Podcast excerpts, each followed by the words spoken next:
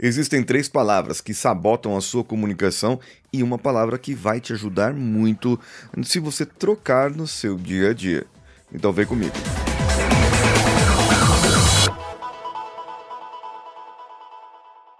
Alô você, eu sou Paulinho Siqueira, esse é o Coachcast Brasil e hoje eu vou falar para você sobre comunicação, sobre algumas palavras que podem sabotar você no dia a dia e o porquê e uma troca que você deve fazer se você quer se tornar uma pessoa mais influente, mais persuasiva. A primeira palavrinha é o mas. O mas, geralmente, ele pode ser usado até por pessoas manipuladoras.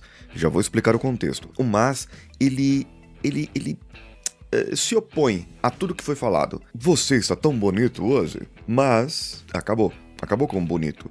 Nossa, você é uma pessoa muito inteligente, você é uma pessoa bem despojada, mas você poderia melhorar a sua pontualidade. Quando eu falo mas você poderia melhorar a sua pontualidade, eu tirei a, a inteligência.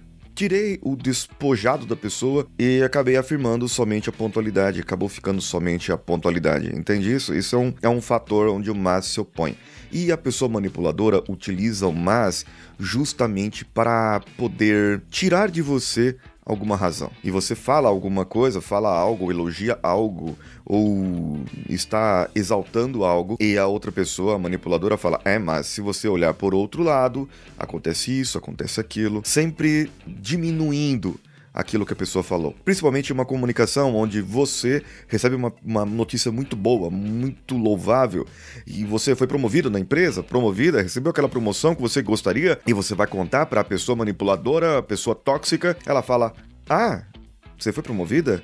Ah, mas eu fui promovido muito antes que você. Ah, mas eu é, eu consegui esse valor de salário muito maior do que você. O mas, o mas sempre acaba diminuindo o que a outra pessoa fez ou acaba apagando aquilo que eu tinha falado. Uma outra palavrinha que atrapalha muito a comunicação nossa é o tentar.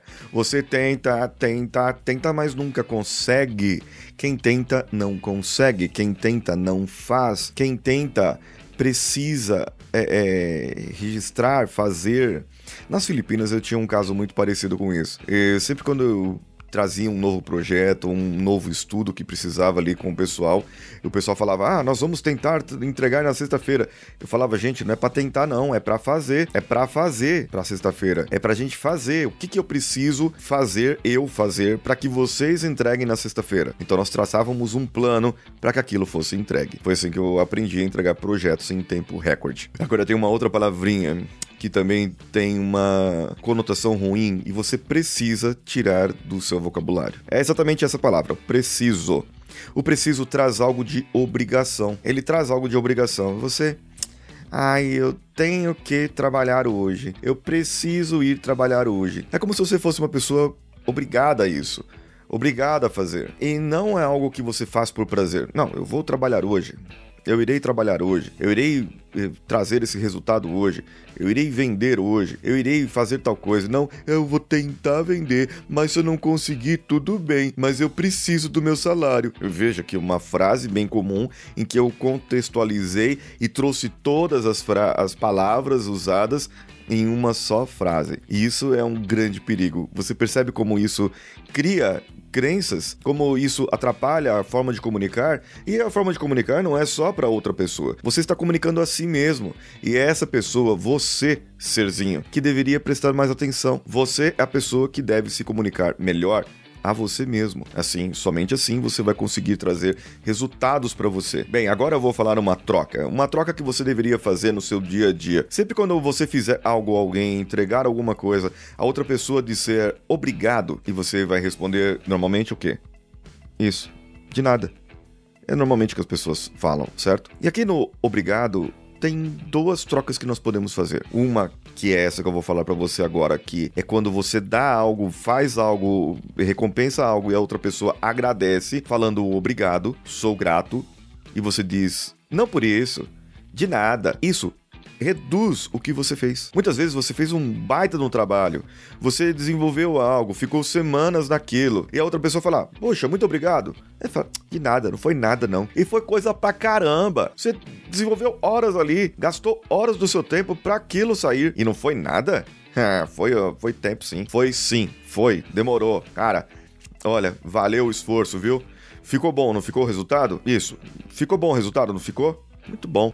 Exalte aquele seu trabalho. E você pode falar algo também, ao invés de nada, você pode exaltar o seu trabalho e ainda também você pode fazer uma outra troca. Quando a pessoa disser obrigado, você fala simplesmente assim: Eu fico feliz por ter ajudado. E você pode ainda complementar. Eu tenho certeza que você faria o mesmo por mim. Ou seja, eu não tô fazendo de graça, não. Eu espero retorno, amigão. Você não precisa falar isso entendeu? Simplesmente falar, olha, tarará. Simplesmente falar assim, eu espero que você faça o mesmo por mim. Simplesmente falar isso, fico feliz por ter ajudado, tenho certeza que você faria a mesma coisa por mim. Já muda o esquema. E só o fico feliz por ter ajudado já muda o de nada, porque você tá oferecendo uma ajuda. Fico feliz por ter ajudado, porque olha, deu trabalho, viu? Fico feliz por ter ajudado, porque olha, ficou bom, aprendi com esse processo.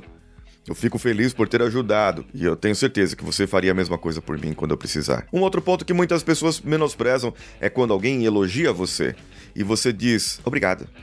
Ah, não é nada. Esse, esse, esse paletó aqui é, é comprei no brechó. Paguei 80 reais do brechó. Gente, ó, bonito paletó, bonito blazer. Puxa, ó, muito bonito mesmo, ó. É Menegídio Zelda, uma marca boa, assim, eu demorei para encontrar ele, cara, e ó, veste bem em mim, não veste? Fico bem de azul, não fico? Eu aceito o elogio, aceite o elogio, aceite aquilo que te oferecem, não devolva. Fala, ah, isso aqui não é nada. Nós temos mania de diminuir as coisas. Isso é falta de humildade? Não, é autoconfiança.